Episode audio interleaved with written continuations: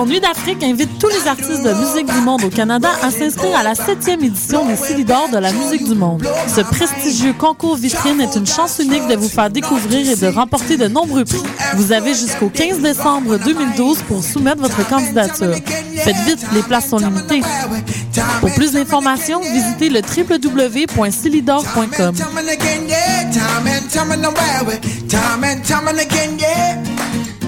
T'es tanné de dehors? Ben viens te réchauffer au show de la 40e édition du Zoom sur la relève le 11 décembre au Club Soda à 20h. En prestation, Audionaut qui vous fera décoller avec son rock électrisant. Joe de Corrupted du hip-hop à l'état pur. Des Warring avec leur chorégraphie percutante. DJ Motorious et moi, Paclar, au beatbox mettront le feu au Club Soda. Procurez-vous vos billets au clubsoda.ca. Une production de l'école du show business en collaboration avec CISM et la boîte à musique. On sable le champagne à l'Opéra de Montréal en compagnie de Marc Hervieux, le prince des ténors québécois dans un rôle drôle et une musique soulante. La chauve-souris de Strauss, une opérette décoiffante. À l'Opéra de Montréal du 26 janvier au 2 février 2013. Pour plus d'informations, visitez le www.opérademontréal.com. La boulangerie Cachitos vous invite à repenser le pain. Le nouvel établissement offre aux étudiants le repas parfait. Facile à manger, unique au Canada et une grande variété d'expresso et tout ça à 10 de rabais. Le pain nouveau est sans égal. Venez découvrir la nouvelle boulangerie Cachitos au 153 Sainte-Catherine-Est à deux pas de Lucam.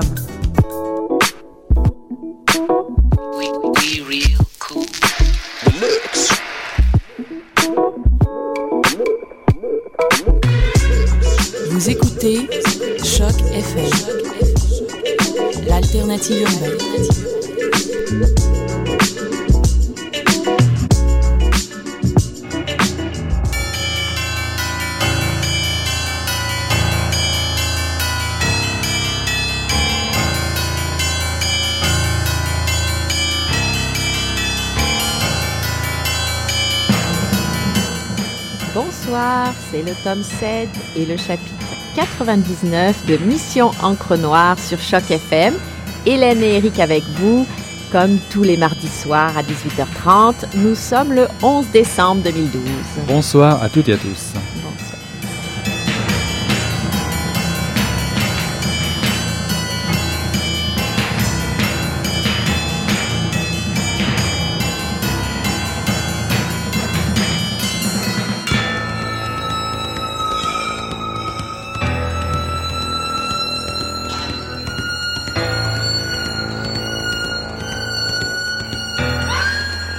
Parmi un cercle de gens frileux et amusés, captant les rires d'une petite foule et les cris atroces d'un corps paniqué, Marie aperçoit les statuettes de bois colorées animées par Jean-Thomas Dupuis, fils de Jean Dupuis, célèbre arracheur de dents de la foire Saint-Germain.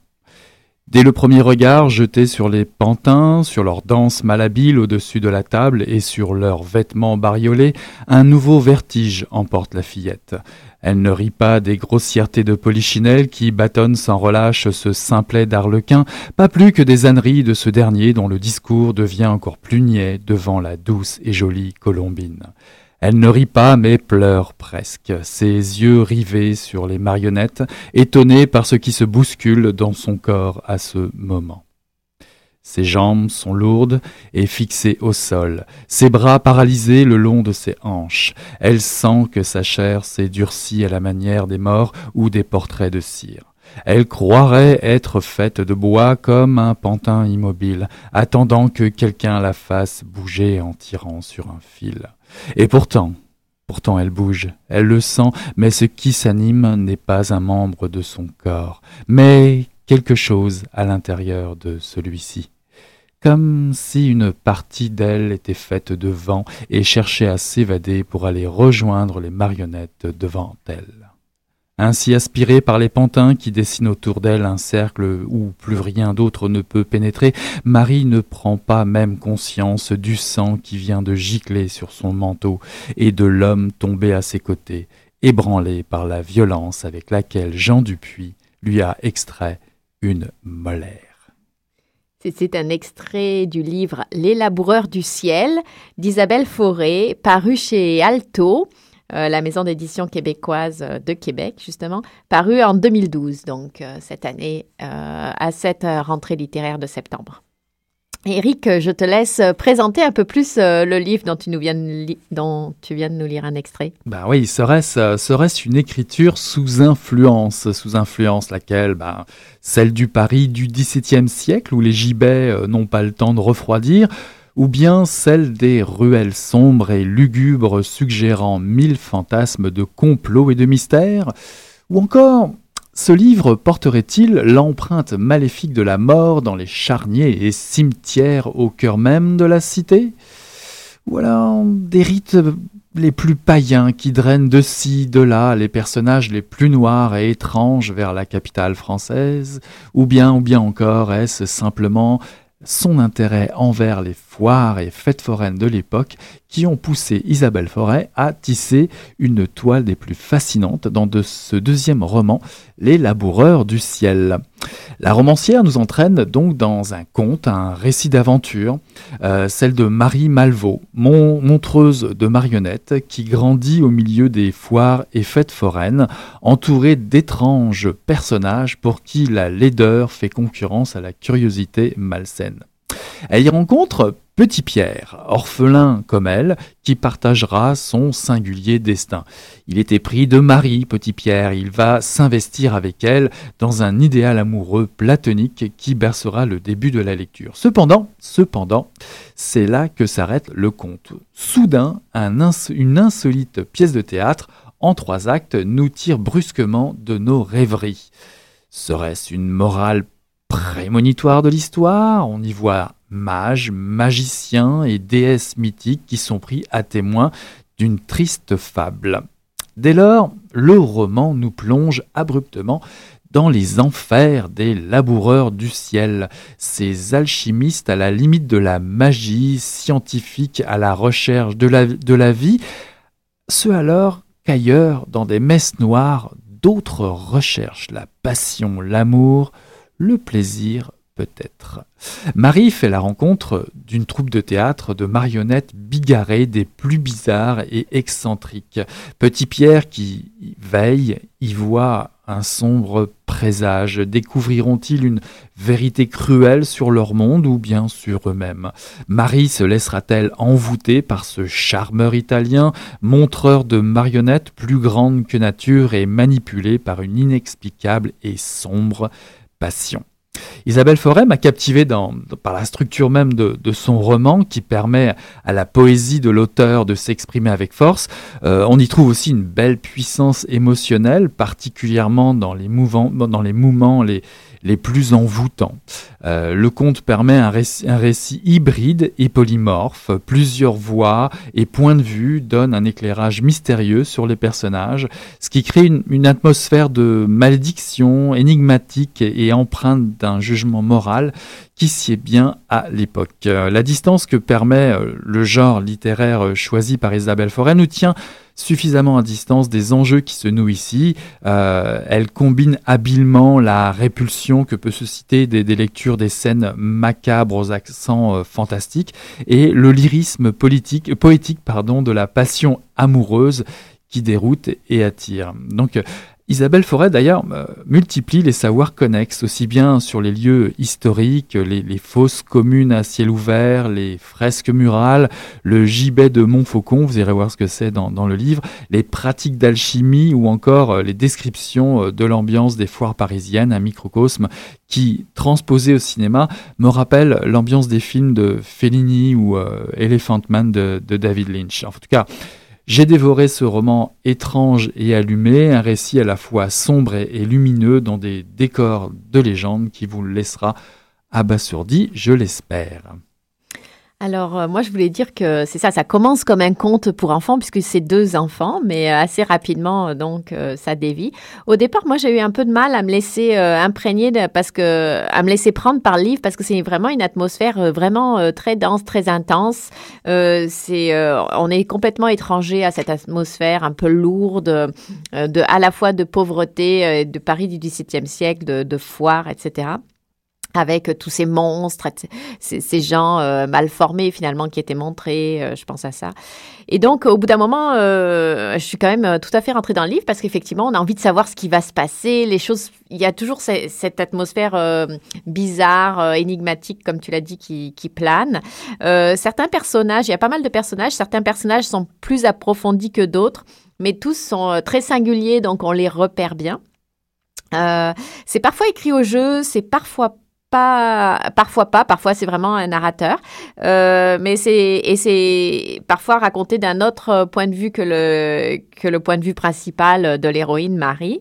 Mais euh, il n'y a pas toujours d'explication non plus, donc il faut un peu naviguer là-dedans et ça euh, renforce en fait cette espèce de mystère qui plane.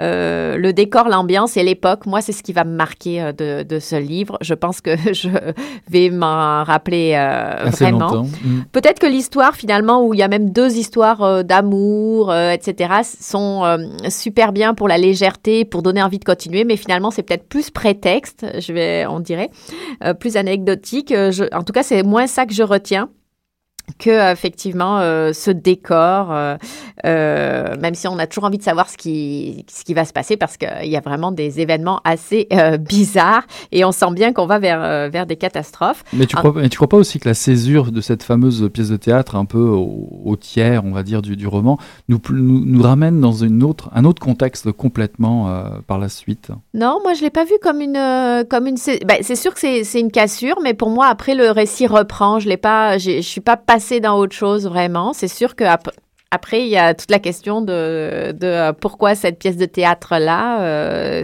on, peut, on peut avoir plusieurs interprétations. En tout cas, ce que j'ai aimé aussi, c'est que hum, les personnages sont pas noirs et blancs.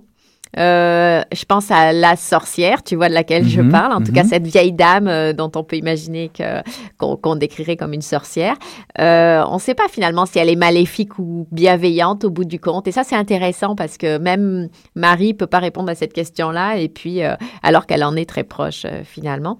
Et les choses, il y a, y a, des choses marrantes aussi. Moi, j'ai remarqué, il y a toute l'histoire avec les immigrants. On est au XVIIe siècle et il y a déjà cette peur de l'immigrant. Ça m'a fait rire. Ça, des petites choses comme ça. Ça se lit très facilement. C'est des, destins et des personnalités euh, qui sont décrites, euh, qui sont décrits, qui sont hors du commun. Donc, euh, c'est vraiment un côté très populaire en fait de l'histoire de France que je connaissais pas. Et puis c'est vrai il y a vraiment un récit comme tu le dis un conte donc très intrigant. Bah, porté par l'écriture aussi hein, oui et c'est ça très, belle écriture très, belle, écriture, et ça nous tient en haleine voilà voilà bah, en attendant, je vous propose une, pause musicale avec Mouse House qui nous chante Where.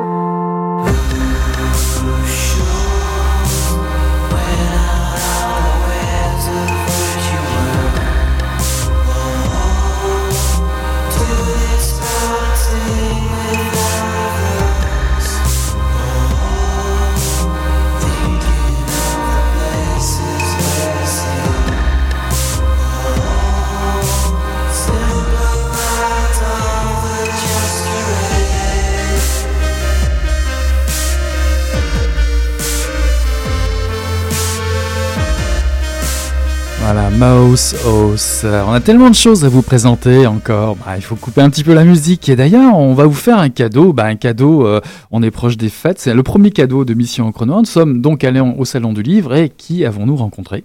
Isabelle Forest. Exactement. Alors, euh, on se rappelle que les entrevues sont un peu bruyantes, euh, mais on l'écoute nous parler de son livre et vous allez mieux comprendre pourquoi on vous dit que c'est un roman qui parle d'un décor particulier.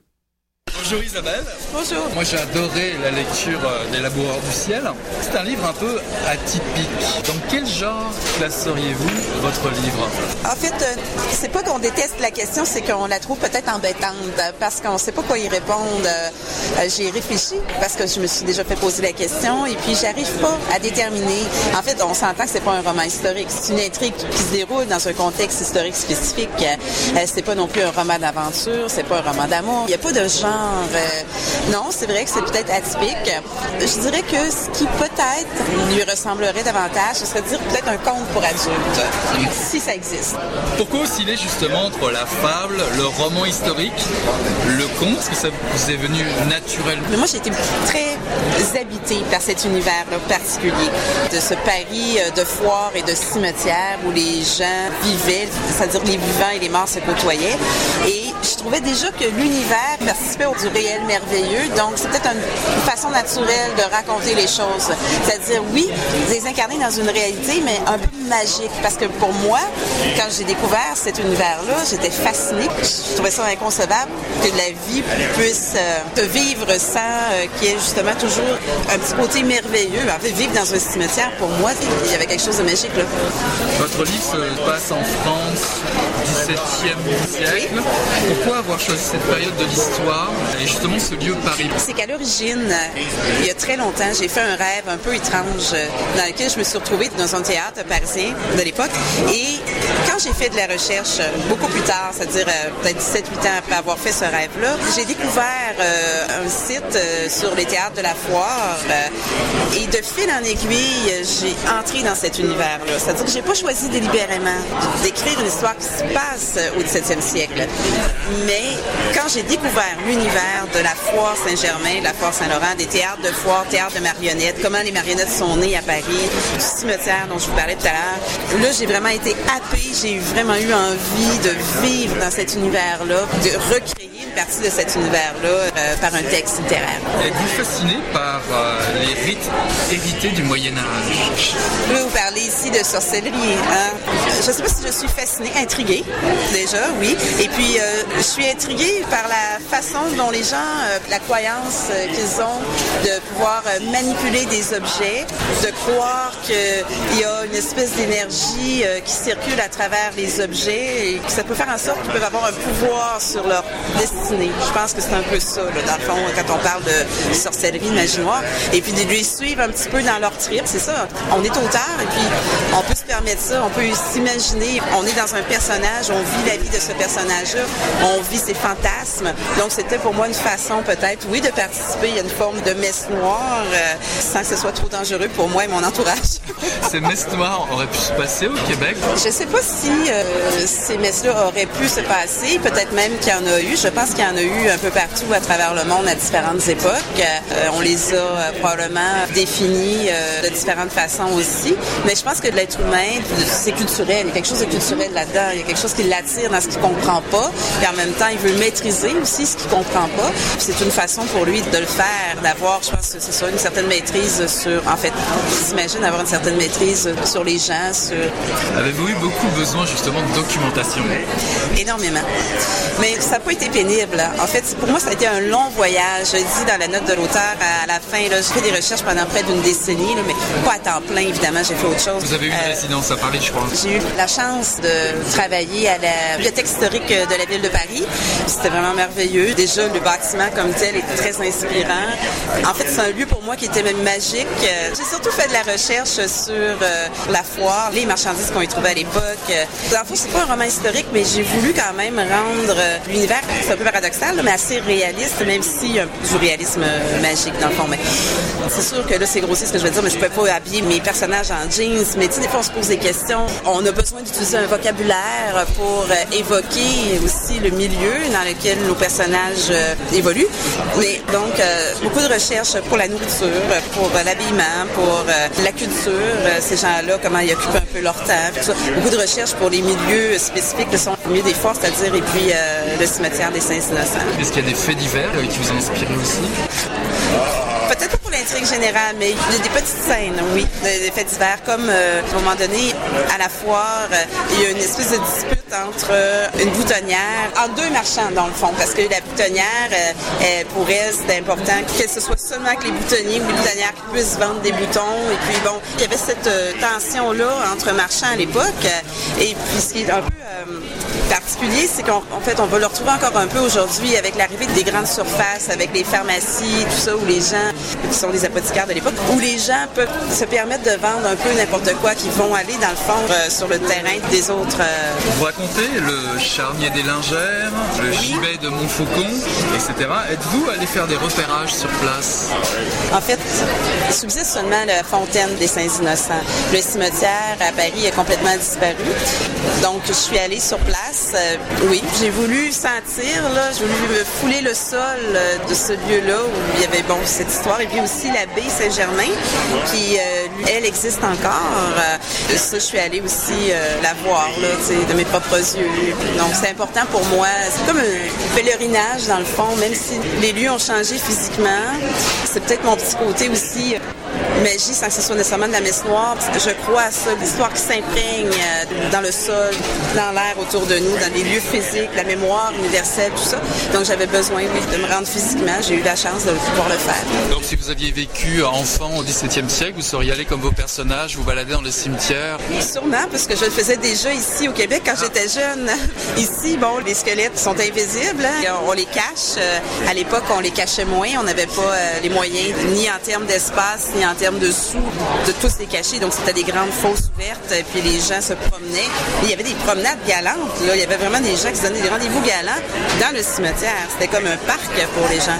Et puis les gens se promenaient, puis ils voyaient sous les toits entassés les crânes et les ossements qui étaient dégagés de la terre pour faire de la place. Le cimetière a existé pendant mille ans, donc il était dégagé de la terre pour faire de la place pour les prochains cadavres qui allaient être entassés. On peut même pas dire enterrés, hein, ils étaient entassés. Tous les ossements, pour qu'ils sèchent plus vite, eux étaient entassés sous les combles, sous les toiles, puis c'était à la vue de tout le monde. Il y a une part de rêve ou de cauchemar dans votre roman. Avez-vous finalement un athanor à la maison? En fait, euh, l'athanor, c'est un four euh, Donc, c'est un four qui servait, dans le fond, à la transmutation des métaux euh, humbles en métaux nobles.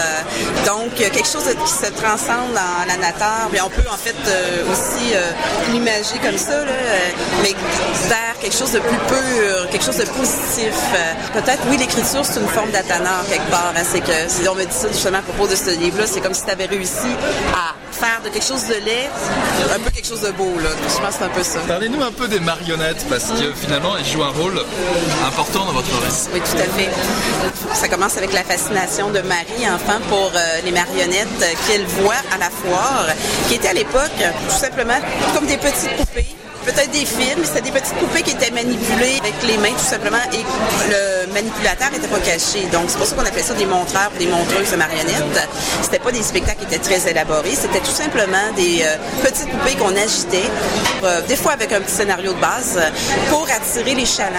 Dans le fond, les marionnettes existaient à cette époque-là, comme euh, teaser un petit peu pour prendre un terme actuel, pour attirer, c'est ça, la clientèle qui éventuellement allait s'offrir le service qui était offert. Donc entre les arracheurs de dents.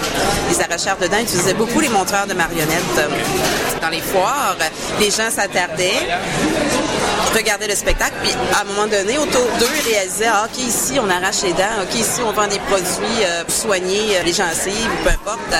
et ils utilisaient même des musiciens. Ils engageaient des musiciens qui, à un moment donné, au même moment que la dent était arrachée, les musiciens partaient comme une grosse fanfare qui faisait beaucoup, beaucoup de bruit pour pas que les gens entendent la personne qui faisait arracher la dent crier. Donc, c'est un peu particulier. Elle, elle rencontre les marionnettes à cette époque-là. Elle est fascinée. Il faut dire qu'elle vit dans un milieu quand même assez difficile. Marie son enfant elle travaille tôt, c'est une enfant qui travaille, donc euh, elle voit les marionnettes, puis il y a une part de rêve tout de suite qui vient la happer. Ben, se dit, moi, un jour, je veux faire ça, je veux montrer des marionnettes à la foire tranquillement, pas vite. Ça va y arriver. Elle va commencer comme montreuse de marionnettes, mais elle va vouloir aller plus loin, comme beaucoup de créateurs, comme beaucoup d'artistes ils veulent aller plus loin dans leur démarche. Elle se laisse aller là-dedans aussi.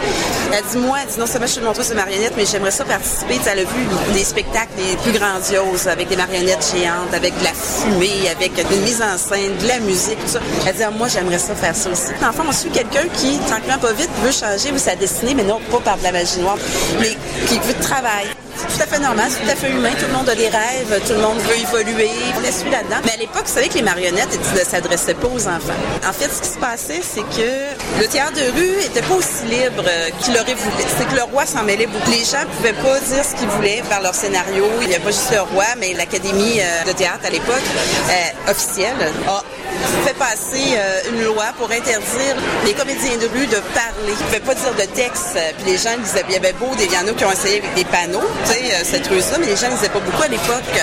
Donc, ça ne touchait pas le cas des marionnettes. Donc, les marionnettes sont devenues populaires. Les marionnettes étaient libres, elles, de dire ce qu'elles voulaient. Donc, le théâtre des marionnettes était un théâtre pour adultes. En se servait des marionnettes pour passer leur message parce que les comédiens de chair ne pouvaient pas le faire. Fait qu'il y a eu cette période-là. Et c'était pas nécessairement pour les enfants. Donc, à, l'époque.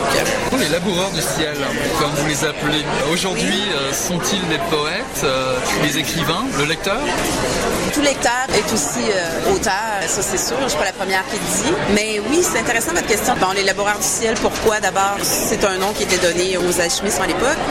Vous avez vu la figure de l'oiseau qui transcende tout le long du roman aussi. Donc pour moi, c'est les oiseaux qui sont des laboureurs du ciel et les morts aussi. Donc on a dit longtemps au Québec, on le dit plus, mais ah oui, il est monté au siècle. Pour moi, c'était ça, les laboureurs euh, du ciel. Mais si on revient à l'alchimie, oui, je pense que l'alchimie actuelle, euh, les artistes, oui, sont des alchimistes euh, actuels.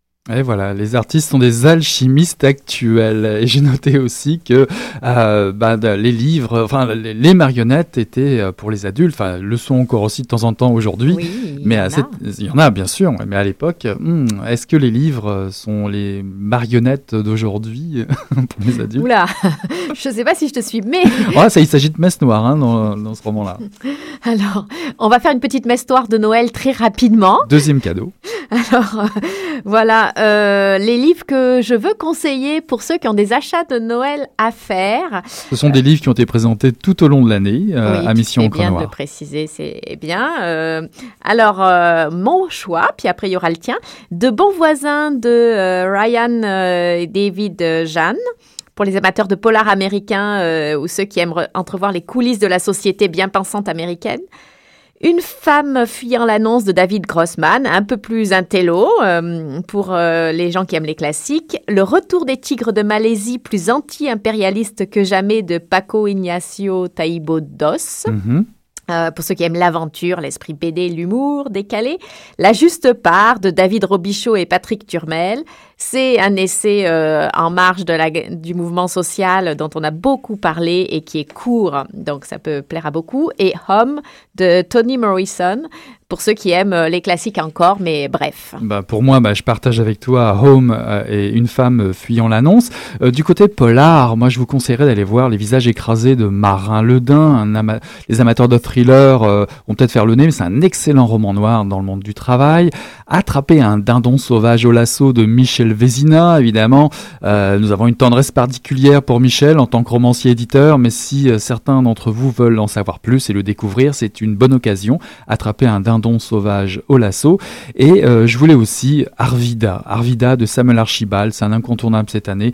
J'ai trouvé ça vraiment excellent, euh, publié au, au Catarnier. Évidemment, tous ces titres seront détaillés euh, sur le site Mission Encre Noire, sur le, site de, Choc, FM et aussi sur Facebook, et évidemment. Aussi sur notre page Facebook. Voilà. Bah, on va vous souhaiter non seulement de passer de très bonnes fêtes, un joyeux Noël. C'est la dernière émission de Mission Encre Noire avant l'année prochaine. On vous souhaite par avance une belle année, une belle nouvelle année 2013. On, vous le 8 janvier. C'est ça, on vous en reparlera le, 8 janvier. Puis comme d'habitude, m'a passé euh, une très bonne semaine. À bientôt. À bientôt. Salut Hélène, bye.